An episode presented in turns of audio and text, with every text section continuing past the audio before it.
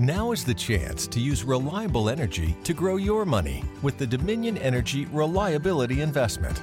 Our new investment product offers competitive returns, no maintenance fees, and flexible online access to your money. Make the reliable investment in reliable energy. The Dominion Energy Reliability Investment. To find out more, go online to reliabilityinvestment.com. That's reliabilityinvestment.com.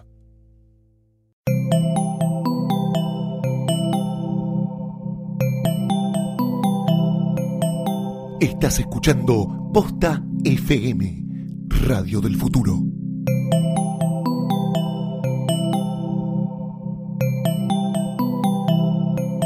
A continuación, un podcast sobre Star Wars hecho con mucha, pero mucha fuerza. ¡Es una trampa!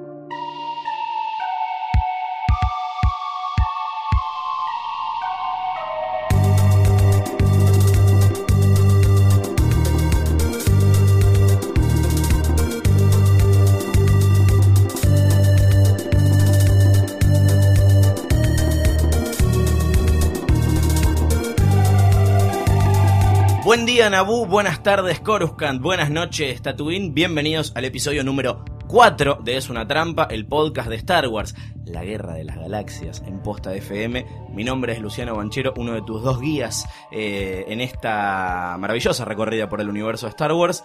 Eh, pero como dice la regla de dos, siempre tiene que haber dos, un maestro, un aprendiz. En este caso no sabemos cuál es cuál, pero me acompaña como siempre. Fiorella Sargenti, qué nervios, ¿quién será quién? Eh, no sé. Ay, igual, eh, Lo que decir- queda claro que somos dos Sith. Sí, claramente. ser malo es más divertido. Claramente. E igual decís episodio 4 y suena lindo, pero en realidad Sí. hoy vamos a hablar de episodio 1, la amenaza fantasma. Que Ah, no bueno. sé si es tan alegre, no sé si tan Gracias alegre. por escuchar, Ah, nos vemos. Un besito. No, no, semanas. quédense, quédense que va a estar bueno, va a estar bueno. Vamos a tratar de rescatar las partes buenas de episodio 1, que lo volvimos a ver recientemente. Eh, está buena en realidad, está inflado todo lo malo que tiene. Realmente las precuelas son tan espantosas comparadas con las originales como se las recuerda. Eh, no se vayan porque vamos a hablar de eso. ¿En qué año estamos en este momento? Pues ya estoy medio perdido en la cronología. Estamos en los 90. Estamos en los 90, sí, a pleno. en Comienzo del gobierno de la Alianza, 1999. los- Éramos, éramos pura esperanza. Sí. Como ahora. ilusionados con el cambio. Pero bueno, eh, 16 años después del regreso del Jedi, George Lucas que vuelve a dirigir después de 20 años más o menos sin, sin hacer una película. La última película que había dirigido el vago había sido eh, la 4. Sí, y estaba. Eh, no, o sea, sí, sí, claro, la claro, verdad, verdad, sí, sí, no, estaba en la dedicó- casa tomando, se dedicó a producir, A se divorciarse. a divorciarse y a un montón de otras cosas. Eh, pero él en realidad no la quería dirigir a la película. Justo hace muy poquito, eh, Ron Howard, que está promocionando una nueva película, el director de eh, Willow, por ejemplo, que había Sí. trabajado con él, producida por George Lucas, em, dijo que le había ofrecido, che, ¿no querés hacer? ah, La verdad es que yo quiero, quiero seguir contando esta historia, pero me da un poco de paja dirigirla. ¿No querés ir a dirigirla vos? No solo eso, sino que le dijo, ya le pregunté a Zemeckis y a Spielberg y nadie quiere. Y parece que todos le decían, hacela vos, boludo, hacela vos, directamente. Qué grave error, Pero ¿no? él no tenía muchas ganas. Hoy podríamos tener películas de Star Wars dirigidas por Spielberg, Zemeckis y eh, Ron Howard. Sí. Eh, pero bueno, aprovecho que recién aclaraste lo de episodio 4 y episodio 1. Esto ya lo hablamos, pero por las dudas, ¿por qué no hay que empezar por episodio 1? Porque me parece a mí, hay gente que las quiere ver 1, 2, 3, 4, 5, 6. El orden que nosotros proponemos es 4, 5, 6, 1, 2 o 3. Porque necesitas para estar eh, enriquecido del todo con la experiencia de Star Wars, haber visto lo anterior, porque si no es como que son medio chatas. O sea, por algo son precuelas. Sí, para mí hay dos temas. El primero es que por algo la, el fenómeno empezó con la primera película porque es la que tiene los ingredientes, esa, esa alquimia, esa cosa rarísima que hace que algo se destaque por sobre otras cosas similares. Que esa es la, la, original la que lo tiene. Entonces la que te va a despertar aún décadas después, la chispita esa, la de, por la aventura y, y el espacio y todo eso es A New Hope, una nueva esperanza. Y por otro lado, que las precuelas siempre suelen jugar, es algo que también pasa ahora con, por ejemplo, Game of Thrones, con todo lo que es la historia. No sé qué es Game of Thrones. No, yo tampoco, no me, me suena. Eh, toda la historia que, que vino previa a lo que nosotros vemos en las temporadas y en los libros, que es medio como una nostalgia de lo no vivido, una cosa de medio el, el morbo de saber lo que estuvo, lo que pasó antes y tratar de ir conectando los hilos y entendiendo mejor lo que yo ya conozco. Que me parece que con eso juegan las precuelas, entonces le estás quitando un poquito de, valor. Las precuelas que, eh, si decimos que Star Wars es una historia familiar y de la 4 a la 6 es la historia de Luke Skywalker, de la 1 a la 3 es la historia de el niño Anakin y de cómo pasa a ser un pequeño inocente eh, a un Jedi prometedor a convertirse en Darth Vader, la encarnación de todo lo malo. Pero antes de empezar a desmenuzar la amenaza fantasma, Falta un mes para Navidad o el Día de la Vida, como le dirían en Kashyyyk, en la familia de Chewbacca. Y tenés que comprar un montón de regalos. Dramático. Pero, pero, si hay algo que es una trampa, es esperar hasta último momento. ¿Y qué pasa? Terminás comprando esos regalos genéricos que andan ahí por... Medias. Claro, cualquier cosa. Te, vas a Cabildo, a cualquier shopping, a Santa Fe, a, a cual sea la, la avenida de tu barrio y le compras cualquier porquería de esas genéricas y no sé qué.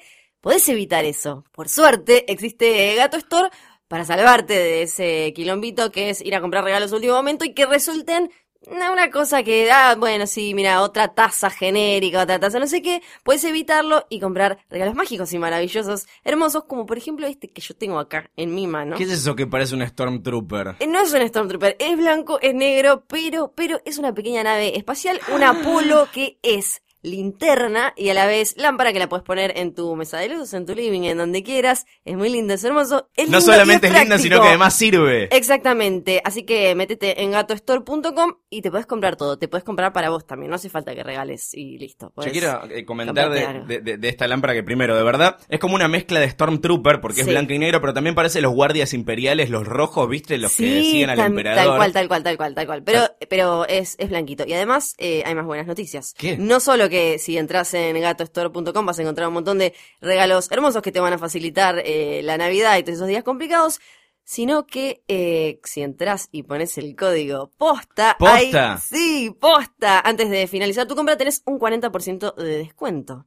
Gracias Gato Store por tener los regalos más copados de la galaxia. 40% de descuento. Es un montón 40% de descuento. ¿eh? Es tremendo. ¿Esto quién lo hace? Esto es mágico. Yo no sé. El arranque de la película, cuando después de la, del logo de Star Wars y los primeros eh, acordes del tema clásico. ¿Por qué tenemos que ir a eso? ¿Podemos seguir hablando de los regalos? No, me encantaría. Episodio 1, la amenaza fantasma. Es como si vieras la sinopsis de un capítulo aburrido de House of Cards. Se habla de impuestos, se habla de rutas comerciales. No, no, Es como arranca. Moyano en la galaxia. Es complicadísimo. Hay que pararlo. Yo no sé cómo hicimos para verlo en el cine. Arranca Yo no me, diciendo... para, perdón, no me acordaba de, Sí. obviamente la- las volví a ver antes de, de- de- de verlas ahora para, para grabar esto. Eh, pero de verdad, mi cerebro infantil, cuando las vi por primera vez, no retuve nada de toda la información política que tenía, que de alguna manera es central de la trama porque lo que marca es el ascenso del emperador al, del senador Palpatine a convertirse en el emperador de la galaxia. Pero la verdad es que para hacer una película No, de no, no. Star Para, por favor, repasemos Dale, algunas, algunas de las frases que, que se tiran en ese texto. Sí. Problemas con la tributación de las rutas comerciales de sistemas estelares. Eso lo dice como en la tercera línea. Y después dice, esperando resolver el problema con un bloqueo de mortíferos cruceros. Eh, la Federación de Comercio eh, ha detenido todos los envíos al pequeño planeta Nabu. ¿Qué? Pará, ¿qué me está ¿Qué es cosa? No, que es un quilombo Y todo te meten eso. en la ecuación encima un planeta nuevo. Sí, claro, o sea, tenemos un planeta que no conocíamos y además esta, la, la Federación de Comercio, que qué es, qué hacen, no entiendo que, que, por qué están ahí, qué le, qué le bloquean, ese planetita, por qué me importa, eh, todo muy complicado. No, en realidad lo que te están mostrando es un, un momento en la historia de Star Wars que no tiene nada que ver con lo que veíamos viendo. O sea, todavía está funcionando la república, hay una forma de, de, de- de gobierno democrática en la que hay un parlamento en el que se toman decisiones, no es una monarquía, no es un imperio y todavía existe la orden de los Jedi, que también es mencionada en ese texto inicial, que son como los embajadores para ir a hablar con, eh, con, con, con estos bloqueadores de la, de la Federación de Comercio. Ahora, ¿para eso existían los Jedis?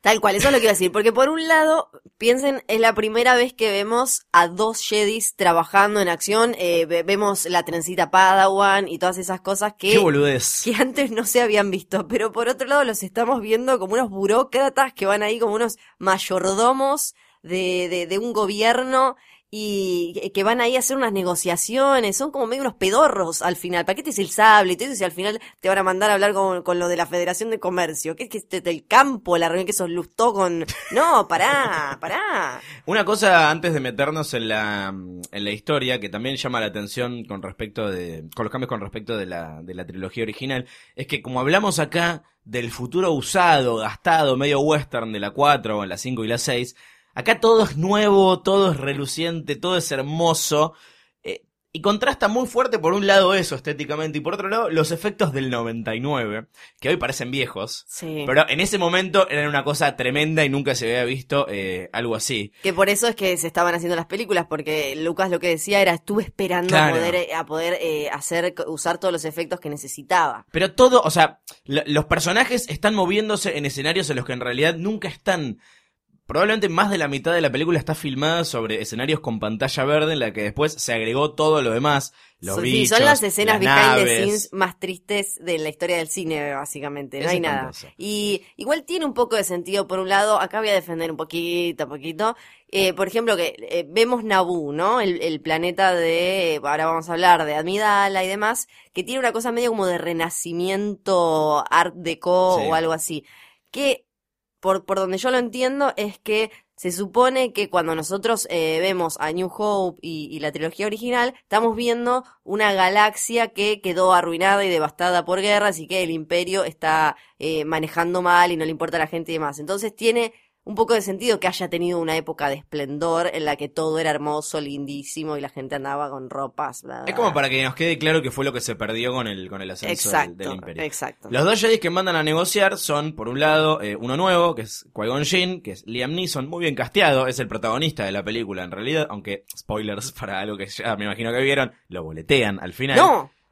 Ay, Perdón, cierto que te ibas a enterar hoy de esto. Y Obi-Wan, en una muy buena decisión de casting, es Iwan McGregor, que usa como... Tiene una manera de hablar, más allá del parecido físico, pero tiene una manera de hablar que se nota que estudió mucho cómo hablaba Alec Guinness, el que hace Bueno, él dice que se vio todas las películas de Alec Guinness para tratar de ver cómo se movía y cómo hablaba y le salió muy bien. Sí, acá en estas películas, y ya te das cuenta en los primeros cinco minutos, está peor que nunca el tema de los diálogos luquenses, digámosle. Porque además, el, el guionista, eh, Lawrence Kasdan, no había querido, que lo había ayudado a George Lucas en las películas anteriores, no había querido participar, le dijo, esto es una pedorrada, hacelo vos solo. Por suerte ahora para el despertar de la, fuer- de la fuerza volvió, le dijo, ¿sabes qué? Me parece que en esta me prendo.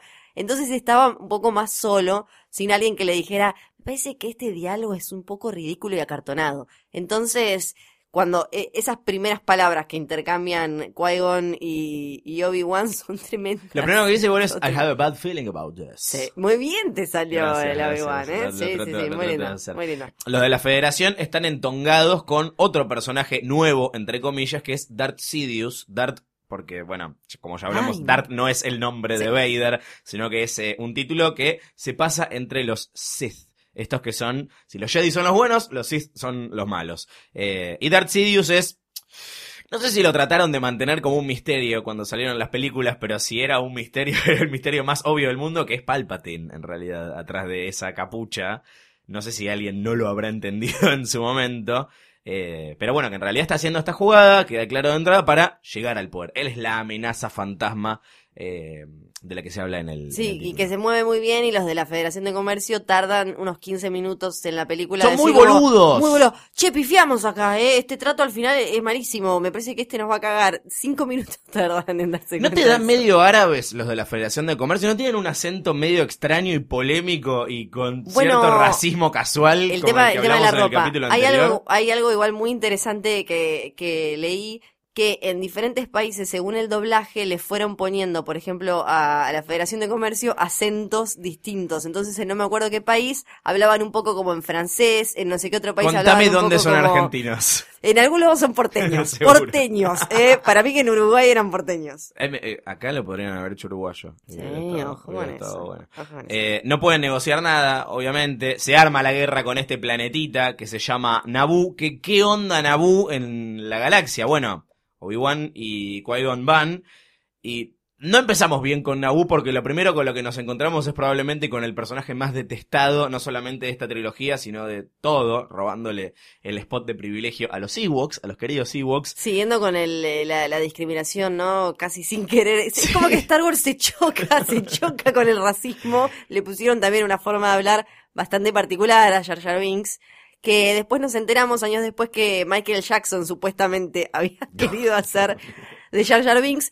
Parece que George Lucas le dijo, no, mejor no.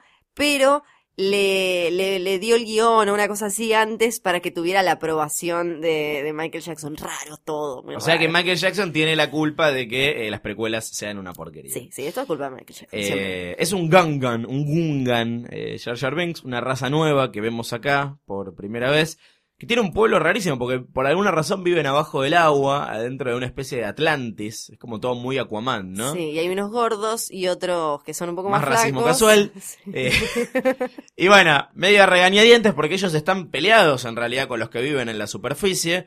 Los ayudan a llegar a Naboo, le dicen, bueno, la mejor manera de llegar es por acá, abajo del agua, pasás por el núcleo, el centro de la Tierra, eh, y eh, como se pudrió todo, la Federación termina decidiendo, eh, más allá del bloqueo comercial que le había hecho a Naboo, es directamente invadirlo. No se entiende muy bien por qué. No, no, no. Con Nada esos tiene y mandan sentido. esos robotitos. Sí, que eh, serían como los Stormtroopers de, de acá, pero... no. No, no, no, no. No. Aparte son, son todos digitales, son, dicen cosas, cosas taradas todo el tiempo. Roger, Roger, Roger. Roger. Sí, sí, sí, sí. Eh, y los Jedi están yendo a rescatar a la reina. ¿Y quién es la reina? La reina es ¿O Nata- quién es, es la reina? Natalie Portman, que hace de Padme Amidala. Y acá tenemos otro, ahora vamos a hablar un poquito del tema de los nombres y cuando me quiero disfrazar y eso. Sí.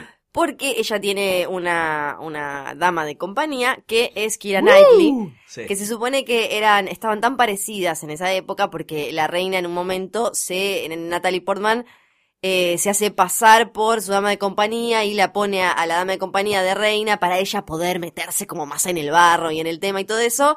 Y supuestamente Natalie Portman y Kira Knightley eran tan iguales que la madre de Natalie Portman no las reconocía. Va, pará, pará. En pantalla se nota la diferencia. Se igual, nota eh. la Está diferencia. súper maquillada igual a Midala. ¿Qué Claro. opinamos de la ropita y los cambios de vestuario? Bueno, son lo- para mí una de las mejores cosas de episodio 1 ropita. es la ropita de, de Padme, que eh, también eh, hubo todo un tema con la voz de Natalie Portman en esta película porque todo así, canciller. ah, mu- muy raro habla y de ella entonces dice que tuvo que practicar, que vio películas de Lauren Bacall para hablar como en esa época y qué sé yo, pero que igual se la tuvieron que tocar porque querían que sonara que sonara Oiga. de determinada forma. Sí. Y ah, se la tocaron. Eh, y, y por eso, cuando uno lo ve, no parece, no solo que no, no parece natural, no parece naturalmente reina ella, ni naturalmente líder. Y bueno, ahí se la tienen que, la rescatan y se va eh, la reina con los Jedis. Sí, todo pasa como muy vamos para acá, vamos para allá, Sí. vamos para acá. Bueno, Pasa- vamos. Algo, algo que hay que destacar es que pasan muchas cosas. O sea, probablemente pasan más cosas que, Todo el tiempo, sí. que, en, que en las originales, que qué sé yo, lo comparo con episodio 6, que lo hablamos en el episodio anterior, que era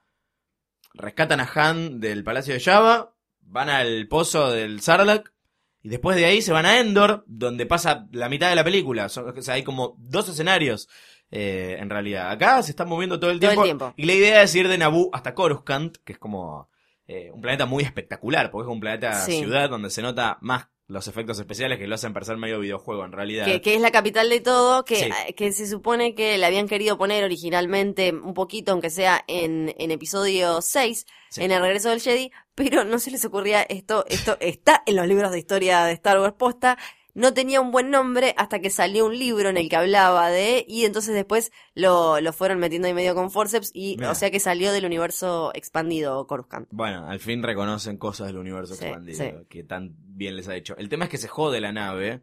Aparece Artuditu, Arturito, ahí para, para arreglarla.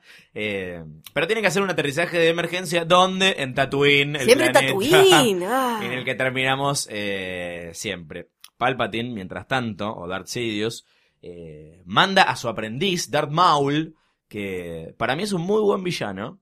Mal utilizado. Sí, Es como sí. que no, no tiene demasiada profundidad, pero si está ahí para fajarse con, con los Jedi, está más que bien. Es el Boba Fett de esta película. Claro, tiene. O sea, las escenas de, de, de- de pelea están muy bien la coreografía, a diferencia de, qué sé yo, las, las, las anteriores que era como tipo. brum, brum, brum, brum.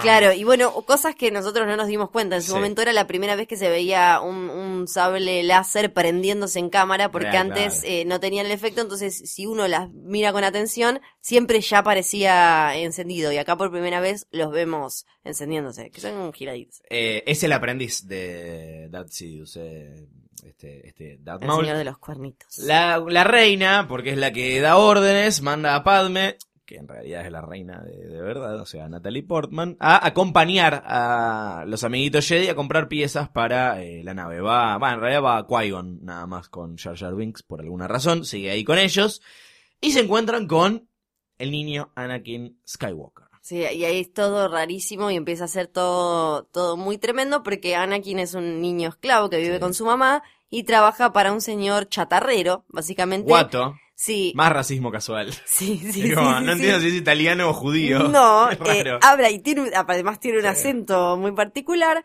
y eh, él tiene una capacidad increíble para arreglar máquinas y todo Sí, eso. y, y fabricar máquinas. Exacto, y ahí aparece C-3PO. Sí, que nos enteramos que lo creó Anakin. Sí, que Es salió como, de un lugar que ¿qué? aparte él, que es como todo aristocrático, qué sé yo, Sí. porque es un de, de, de protocolo, bla, bla, bla, salió como del chatarrero ese. Y además, para mí ha llegado uno de los peores momentos de la película, que no tiene nada que ver con nada, que es el de la pod race, el de la carrera. Perdón, a mí es lo que más me gusta. Nada, mira, sí, es porque te sos un nene de, nueve años. Y bueno, pero es el mejor, para mí es el mejor momento de la película con la lucha del final entre No, no, no, a mí me parece porque con la excusa de que necesitan plata para comprarle al señor Watto el, el, el, el cacho que necesitan para arreglar la máquina, el nene le dice, yo los ayudo, yo corro, entonces apuesta, y todo, eh, hasta eso es complicado, Es raro, no es que hasta eso sea complicado. Sí, sí, sí. Entonces Qui-Gon le dice, bueno, pero si gana me das al pibe también y la deja la madre. Hay algo ahí". que no estás mencionando, además del parecido notable de la madre de, de Skywalker con Gabriela Michetti. Eh, no estamos hablando del punto más polémico de la película, y no me refiero a Jar Jar Binks, sino a la cientificización Ah, de claro. la fuerza. Sí, sí. que de golpe, de ser una cosa mística y sobrenatural, de ser esa energía que une a todos los seres vivos, pasa a ser una boludez cientológica. Exactamente, una boludez cientológica y además eh, hace un poco más eh, turro al personaje de Qui-Gon, que en realidad es un tipo Sí. muy noble, porque se interesa en el nene una vez que... La mamá le chupa un huevo. Sí, la madre no, le interesa. esclava, él, él dice, de hecho, no vinimos a liberar esclavos. No. Lo dice dos o tres Sí, veces. sí, sí, sí, lo dice mucho.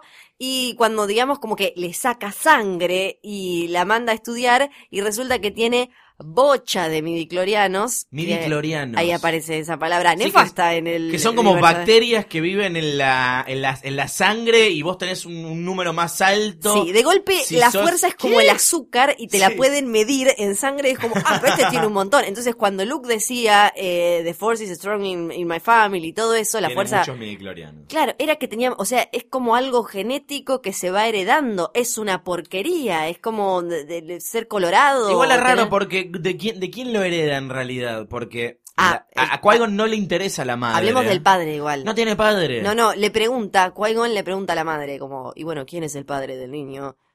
No tiene padre.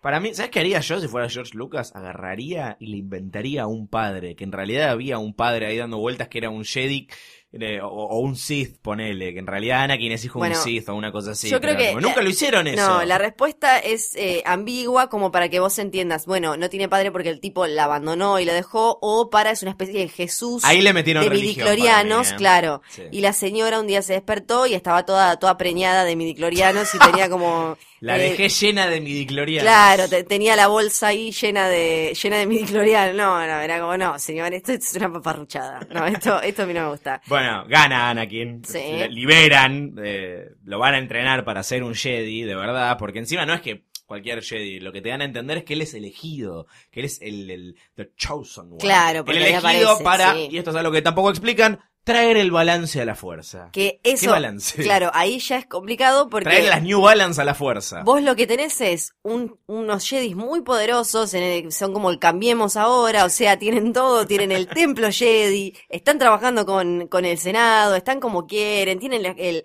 la academia, y hay solo dos Sith que los descubren en esta película, porque ellos ni sabían bien eh, que había dando vueltas por ahí, y de, que entonces el balance a qué fuerza, si no está desbalanceada la fuerza en ese momento. Claro, nosotros entendíamos que iban a traer el balance a la fuerza después del quilombo que se armó. Acá se ve que ya había una profecía.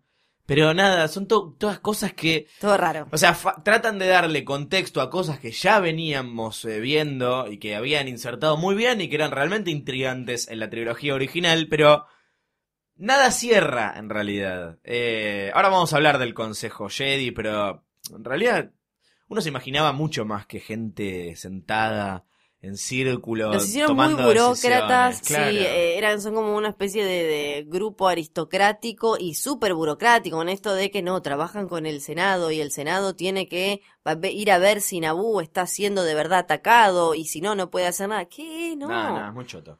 Eh, pero bueno, eh, hay una escena muy cortita que no tiene mucho sentido más que mostrar a Darth Maul peleando, porque se pelea dos segundos con, con Qui-Gon y se va a la mierda. Pero bueno, lo veremos más adelante. Eh, pero bueno, estamos en Coruscant ahora, que eh, impresiona, ¿no? sí, El claro, porque ciudad. es, sí, es la primera vez que vemos una, una capital con, con un montón de eh, navecitas volando por ahí y edificios gigantes. Veníamos siempre a estar en Tatooine con lo- la arena. Y vemos dos personajes nuevos. Uno es, bueno, el senador Palpatine, que ya lo estábamos viendo igual en forma de Darth Sidious. Y el canciller Valorum, que tal vez lo recuerden como el general Zod de las películas de Superman, que sí son buenas. Eh, que es Terrence Stamp, eh, haciendo de, de, bueno, este canciller que es como medio pene, ¿no? No tiene mucho poder de decisión, o al menos eso es lo que Palpatine trata de meterle a, a la reina en la cabeza, para que, obviamente, para que lo destituyan a este, y lo terminen haciendo ascender a la posición de canciller a, a Palpatine. Sí, sí, incluso le dice algo así como, ahí vienen, ahí vienen, están haciendo lobby, ahí le dicen qué hacer, ahí le dicen, Gran escena la del Congreso, Sí. en la que aparece la familia de ET. sí, aparece la familia de ET, que el senador, digamos, de, de- del planeta ET, que tiene hasta un nombre, le Me pusieron. vuelvo loco. Sí, sí, sí, eh, le pusieron el nombre, se, se llama senador Greblieps, que en realidad es Spielberg al revés. Ah, pillo, muy pillo, muy pillo, muy pillo, sí. Y sí, ahí vemos un montón de, de razas y ahí, de especies, y ahí es cuando la voz de Natalie Portman está en, en es como, no, no, no, una ridiculez. Pero igual, yo defiendo que hayan querido meter un poco de política y de- para ver cómo funcionaba la, la república y todo eso. Me, me parece que podría haber sido, como casi todo en esta película, podría haber sido más interesante de lo que resultó ser. Me gusta que te pongas la camiseta de eh, la amenaza fantasma, pero bueno, mientras tanto en el Consejo Jedi se discute un tema de relevancia total que es Anakin es el elegido o no es el elegido. Le, hacen- damos... Le hacen un test hermoso. ¡Qué malísimo el test! que- tiene, eh, Mace Windu tiene una tarjeta. Tiene una- un iPad. un iPad, básicamente, en el que aparece una nave. Nave. Y Tortuga. que adivinar Mate. aparece. Y ahí es cuando, ah, tiene bocha de midiclorianos, mira cómo... Y pasa un montón de cosas horrendas ahí, porque tienen que decirle a ver si lo va, eh, van a permitir que Qui-Gon lo entrene Sí. a Anakin o no, porque ya está grandecito. Los nenes parece que entran eh, de más Muy de chicos como sí. al, al jardín de infantes Jedi. Y entonces, ¿qué hacen? Con el nene ahí adelante Jardín de le dicen... manitos traviesa Jedi. con el nene ahí adelante le dicen, ¿sabes qué? No, No. no, lo vamos a dejar. Está muy grande. Déjalo afuera, el nene. Y además le dice, eh, Yoda, Yoda, a quien nosotros teníamos como un Re tipo mala onda. con el que podías ir a tomar té en Dago, ahí estaba todo bien, le llevabas unas masitas y más o menos era, era, era copado. De golpe es re mala onda y le tira adelante del nene le dice, eh, eh, veo como mucha, hay como una, está como nu- todo nublado en el futuro de este. En realidad lo que pasa es que, claro, ese, No. él tiene miedo por la madre todavía. Por lo que le pueda pasar a la madre. Y ahí empiezan con lo de que el miedo lleva al enojo, el enojo lleva al odio y el odio te lleva al lado oscuro. Y Que- por eso le dicen Sí. que no. Que Quiero- tiene sentido sí. porque dejó a la madre esclava Claro. sola en un planeta en el que hay esclavas sexuales y de todo. O sea, tiene sentido que el pibe está asustado. Quiero mencionar la presencia de Samuel Jackson como Mace Windu, que eh, vamos a ver que tiene un sable púrpura, púrpura, púrpura, que dice Bad Motherfucker. Eh, no olvidemos ese, ese detalle, una referencia tarantinesca. Y además Sí. eh, está el tema de que Mace Windu y eh, la palabra Padawan aparecen en el primer boceto, en una de las primeras Sí. cosas que escribió George Lucas, que después cambiaron, cambiaron, cambiaron, cambiaron, pero ese nombre y la palabra Padawan, que, que hasta ahora no, no, no me acuerdo si se habían mencionado, No, no, no, eh, eh, es recién acá. Eh, aparecen ya cuando agarró no sé, una servilletita en algún lado George Lucas y empezó a escribir más o menos lo que iba a ser Star Wars. pago por ver esas servilletitas. Bueno, Padme se vuelve a Naboo después de haber desarmado completamente el, el Senado eh, y se encuentra con los Gangans, nuevamente Gangan Style. Y ahí Padme revela que es Amidala y todos están tipo, ¡ah!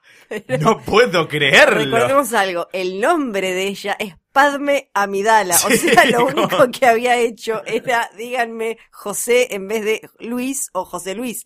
Bueno, pero capaz que, qué sé yo, ponele... Sí, no, po- podemos inventar que... que Carlos, el príncipe Sí, Carlos, sí. tiene un sirviente que también se llama Carlos. Claro, sí, sí. Ponele, Po- no sé. pongamos- pongámosle eso, pongámosle. Padme es como un nombre común en, en, en, en Naboo. Es María, es Es María, María. cerremos en que es María. Y termina eh, armando una alianza entre los Gangans y los, eh, los nabuenses, ponele. eh, y todo está listo para la batalla final, o en realidad las cuatro batallas finales que se dan en simultáneo, que yo te digo, algunas son más o menos relevantes, pero está muy bien manejado eh, la tensión al, al- al final. Es como que, qué sé yo, tenés por un lado a los Gangans contra los, los androides estos que no nos gustan, que la única excusa que hay es tenerlos lejos de la ciudad donde se está desarrollando, digamos, las batallas centrales, eh, que corta un poco, ¿no? Con, con, con la tensión principal de qué va a pasar, pero está como bien manejado, es como que no, no es Sí. fácil cortar entre una batalla a la otra y que no se pierda la... Sí, la- esto es algo que ya había arrancado a hacer eh, Lucas en El regreso del Jedi, esto de ir mostrando, ir mezclando de- demasiados, de- demasiados escenarios al mismo tiempo. Sí, no, no está mal, mal, mal. Lo que pasa es que yo para el momento en el que llega, es- esto es tan aburrido todo. Sí, estás, estás Es bastante agotado, aburrido. estás bastante agotado. Eh, sí, te pasa eso. Y además me parece que el verdadero dramatismo solo pasa en un lugar que es eh, cuando están, donde están peleando Sí. Qui-Gon, Darth Maul y, eh, bueno, Obi-Wan que está mirando ahí nomás, ¿no? Está como teniéndole la toalla. A, a Qui-Gon, está, como- está ahí alentando. Que pobre qui se termina convirtiendo en toalla también. Sí, pero no, no pero desaparece no- acá. no ¿eh? desaparece. Eso es raro. Tipo, lo atraviesan y... Ahí- No quiero, no quiero no mencionar a dos cosas que hacen que sea una de las mejores escenas de la película. El tema Duel of the Fates de John Williams, Bueno. que es como el aporte musical más importante. Toda la música igual, eh, me parece que bueno. de, de episodio 1 es eh, 60% de la música, porque en, en los otros, en, las, en la trilogía original me parece que la música acompañaba la, la aventura, la sensación épica de la historia. En esta me parece que si no lo tenés a John Williams tirándote para adelante y diciéndote, mirá, Para el que no mirá", sabe, es el de no, pa, pa, parará, pa, pa, parará. Eso. que es increíble, Es bueno. increíble. Y el sable doble de eh, Darth Maul, que yo le levanto el pulgar. Sí, está muy bien, está muy bien. Y además eh, es útil, es lindo, es canchero. es No, no sé, bueno, no sé por qué qui no se convierte en toalla. No lo entiendo. ¿Al- al- ¿Alguien nos los quiere explicar? Yo no tengo una teoría. Hay, eh, hay un montón de teorías al respecto. Viste que después, acá me estoy adelantando, en episodio 3 dicen que Qui-Gon es el que les enseña a volver como fantasmas a todos, ¿te acordás? Sí, sí, sí. Entonces, hay, hay todas unas teorías de que es algo como que tenías que aprender y como que vos desarrollás te, o sea, te moriste y tu energía se va a algún lado y decís como, ah, puedo hacer esto ahora y ahí eh, desapareces. Pero ¿por qué él no desaparece? Si él no tiene sentido, si él es el que se los enseña, ¿por qué no desaparece? Porque no lo, como que no lo sabe en ese momento, no lo ¿Y usa. dónde en- lo aprendió? Después de muerto. No, chamullo, va, está bien. Y obvio que va a ser chamullo, sí, solo que Chamullo. tuvieron, tuvieron que cerrar, tuvieron que atar Chamullo. con alambres porque no, no Sí, tiene lo sentido. mencionan tres segundos al Sí. final de la 3, eh, que bueno, no veo la hora de llegar porque a mí particularmente me gusta. Sí, es la mejor de estas. Eh, y la peor de las peleas, mirá que para ser peor que la pelea de los Gangans contra los robots, es Anakin que se sube a una nave y el piloto automático lo lleva a la nave de la Tiene Federación. años. Sí. Y eh, la hace estallar y eso desactiva a los androides y es lo que hace que ganen. Y todo esto con un montón de grititos eh, tarados como yippee, woohoo, y cosas así. Y eh, a todo esto me había olvidado algo, que porque Jar Jar que también está haciendo papelones, matando, eh, matando droides sin querer y haciendo como un montón de, de giladas. Algo más triste todavía para el personaje es que el actor que lo interpreta se había quemado con té, ¿Eh? con té el cuerpo, entonces cuando tenía que, que hacer los movimientos y eso de Jar Jar, la pasaba muy mal porque le dolían todas las costras que se había hecho tomando té. Se lo merece. Eh, bueno, y Obi-Wan lo mata a Darth Maul y listo, ya está. Y todo se empieza a resolver rápido, como suele pasar en esta Ya fue película. todo. Obi-Wan va a entrenar a Anakin, finalmente. Eh, Pero más por, porque es un Sí. legado de Qui-Gon Sí, sí, sin que le guste al A nadie le gusta, ni a Obi-Wan le gusta. No, no, no, le encajaron ese pibito para como es un bajón y, y, y que después fue- resultó ser un bajón en la vida real el pibito, ¿no? Porque pobrecito, ¿no? Pero, La terminó, es sí, la maldición de los child actors. sí. Eh, y todo termina con una frase ominosa de Yoda que es que eh, siempre hay dos de los eh, Sith y que el que murió es uno. Eh, y no se sabe Ah, si es el maestro Mm. o si es el aprendiz. Y Sí. ahí la cámara lo enfoca a... A Palpatine, que ahora es el, el, el líder de todo, tiene todo el poder político. Dato de color, Palpatine no se, me- no se lo menciona por su nombre, pero hace poco entró en el canon de Star Wars el nombre de Palpatine en una novela sobre el gran Moff Tarkin, que es un personaje muy interesante y muy poco explorado. El nombre de Palpatine es Sheev. Sheev, S-H-E-V No. corta. Sheev Palpatine. Pero es, No, es de como verdad. José Palpatine. Sí, es espantoso. Y como el nombre más. Sheev. ¡Vale, Sheev! No, O sea, no, como, algo, algo un poco más rudo, no En sé. Bueno, tenemos recomendaciones para hacer esto mucho más eh, Sí, amigable. pa- para, para, para, para. Igual ¿Qué? a mí me parece que tenés que hacer, hay que hacer un mínimo balance. ¿De qué? De la fuerza. De lo bueno y lo malo, un mínimo, mínimo. Hay Yo ya algo. mencioné las cosas buenas para mí. eh, tiene dos escenas muy buenas. Para mí la de los pod racers es buena. Eh, yo creo que está muy bien eh, el casting de Obi-Wan como de, de Ewan como Obi-Wan. no Obi-Wan.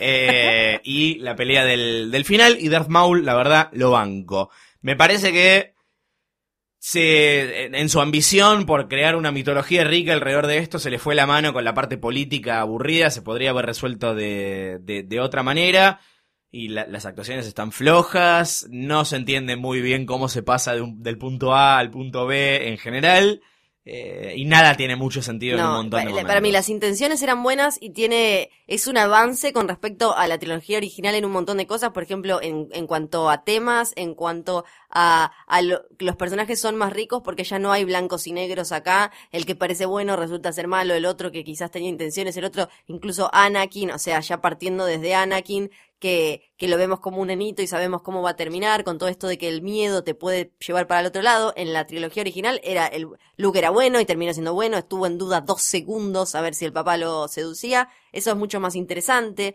Meten temas también un poco, un poco más profundos, como la, ma- la manipulación y cómo te puede llevar a, a gente honrada eh, hacia el otro lado, la guerra, los miedos. Hay un montón de cosas que, que están buenas para charlar. Y la construcción del universo para mí está muy bien, porque en la trilogía original nos encanta, la amamos, pero en realidad estamos siempre en un lugar y no vemos ni conocemos mucho de la estructura de todo ese universo. Y en esta sí es mucho más interesante y, abarca mucho más. Así que me parece que, que eso está bueno. Así que algo, algo me deja episodio 1. En el próximo episodio hablaremos justamente de episodio 2, el ataque de los clones, que probablemente es el punto más bajo en toda la, la saga hasta el, el momento. Vos lo detestás.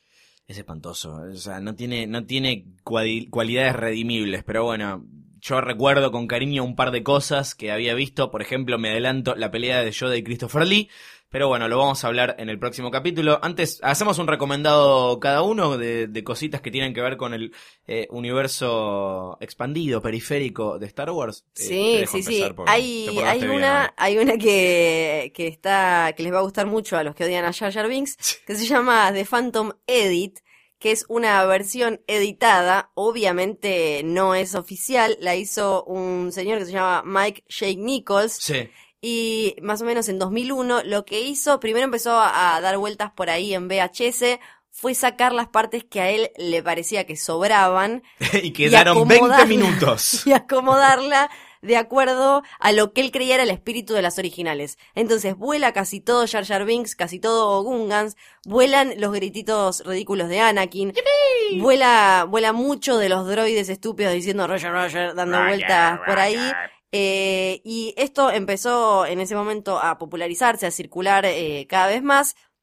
Generó que mucha gente, eh, mucha gente hablara bien de esa, de esa edición. Incluso se llegó a decir que era de Kevin Smith. Kevin Smith tuvo que salir a decir, no, pará, me gusta, me, me copó, pero no es mía. Y después, obviamente, ahora hoy se consigue en Torrent, la pueden ver. Incluso George Lucas parece que él la vio también.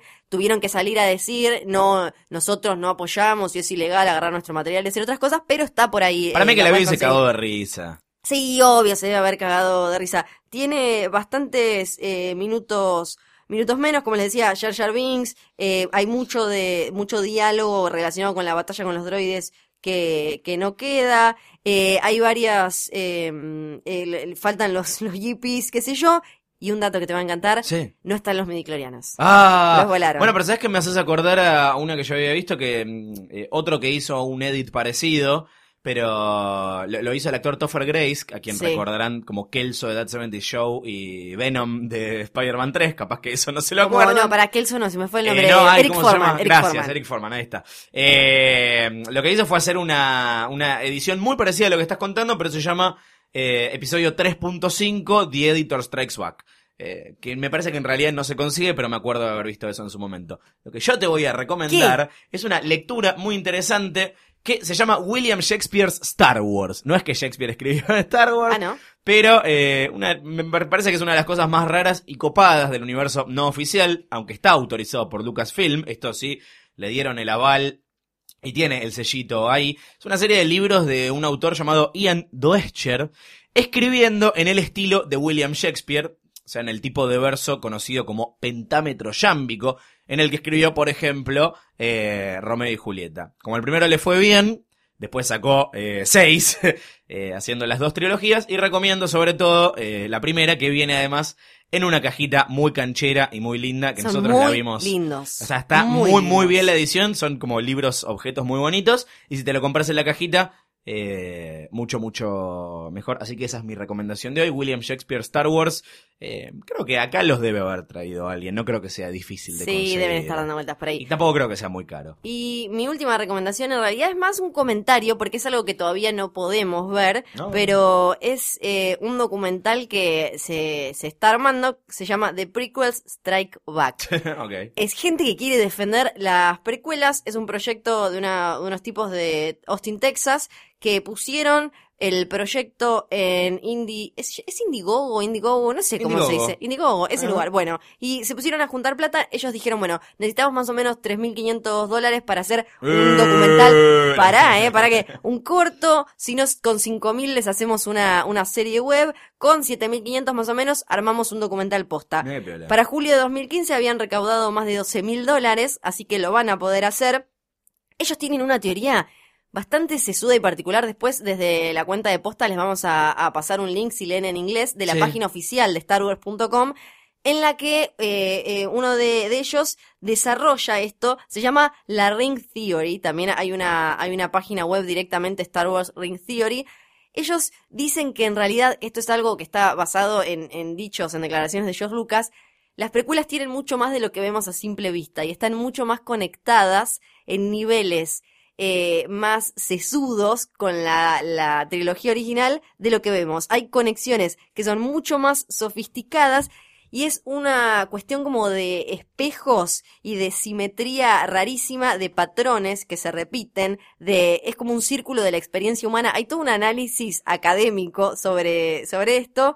Y como esto de un, patrón con circunstancias individuales que se van repitiendo en, en, la, en la vida, en la vida humana, que van creando distintas e infinitas posibilidades de acuerdo a cada detalle que acaba cambiando. Una cosa medio efecto mariposa. Time is a flat circle. Sí, y exacto, y todo eso, y, y que si uno analiza bien, supuestamente, lo tendremos que ver si algún día sale el documental de Prequels Strike Back, hay temas eh, que George Lucas, George Lucas desarrolló en las precuelas de una forma supuestamente perfecta que él quería, que es mucho más inteligente y mm, eh, psicológico y hasta espiritual de lo que vemos a simple vista. Me El señor que dice todas esas sí. cosas se llama Mike Climo, pueden leerlo en Star Wars Ring Theory o les vamos a pasar igual después el link por arroba posta FM. Me parece interesante, creo que es como, es la gente que lee demasiado en, en- en las cosas que hay y no aceptan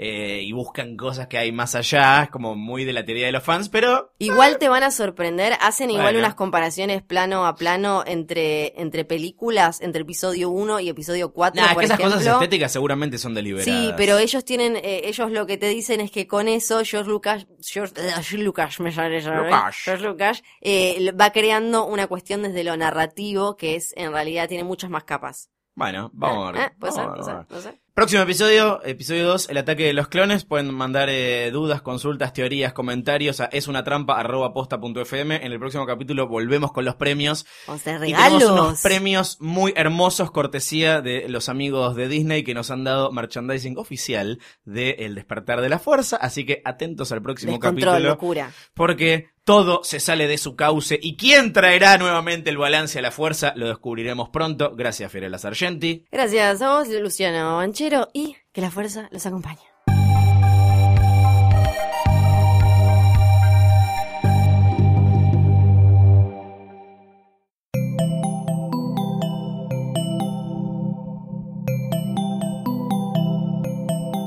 Si te gustó este episodio, hay mucho más en nuestro sitio. Métete ahora en posta.fm.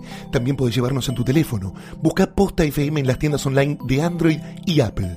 Seguí con Posta FM, radio para escuchar cuando quieras y donde quieras. Posta.